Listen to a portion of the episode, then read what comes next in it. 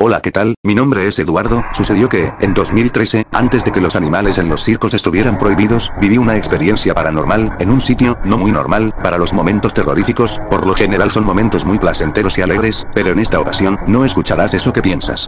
Para ponerte en contexto, tendría que remontarme a los años de 1978, cuando los circos eran muy espectaculares.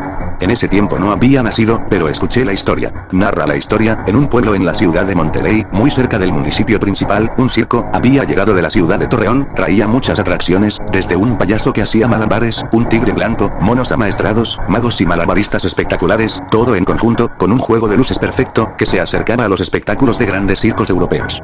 Todo estaba listo para que, en la noche de 15 de octubre del año de 1978, el circo se estrenara perfectamente, sin inconvenientes y sucedió.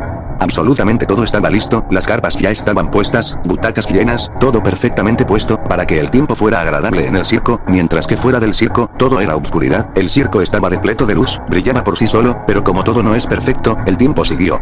El presentador de circo levanta la mano y pregunta que si todos están listos para la emocionante escena que se venía y antes de que el público contestara, los enormes y fantásticos tigres se levantan en un cable e inician a caminar. Pero de repente, en un solo movimiento, los tigres saltan a las butacas e inician a dar pasos al público, mientras que inicia un temblor, la luz se corta y todos los animales inician a ponerse más inquietos, como todo el lugar se queda sin luz, los organizadores pierden el control de la situación y todas las personas inician a correr, pero es imposible correr, después de que hay muchos empujones, gente en el suelo y personas pisoteadas.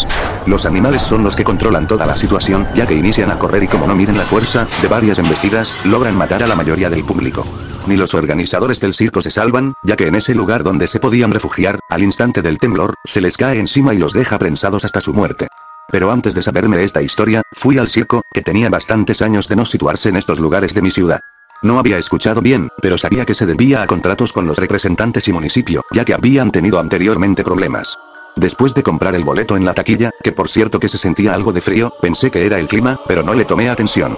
Llegué a mi asiento y sentí que estaba frío, seguí sin tomarle atención, ya que se pronosticaba algo de frío en la ciudad, pero me encontré un amigo, que había llegado recién y se dio cuando saqué mi suéter y me lo puse. Le dije que de qué se veía y me enseñó la temperatura en el celular. ¡No! Era impresionante, marcaba los 35 grados y tenía bastante frío.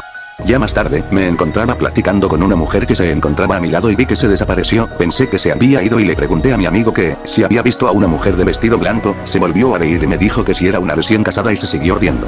Enseguida, la persona que presentaba el circo, se desmayó y después de levantarse, inició a decir muchas palabras sin sentido, desde que dijo, que un tigre fantasma le había rugido y hasta que un payaso se levantó en el aire y todos corrimos hasta la calle.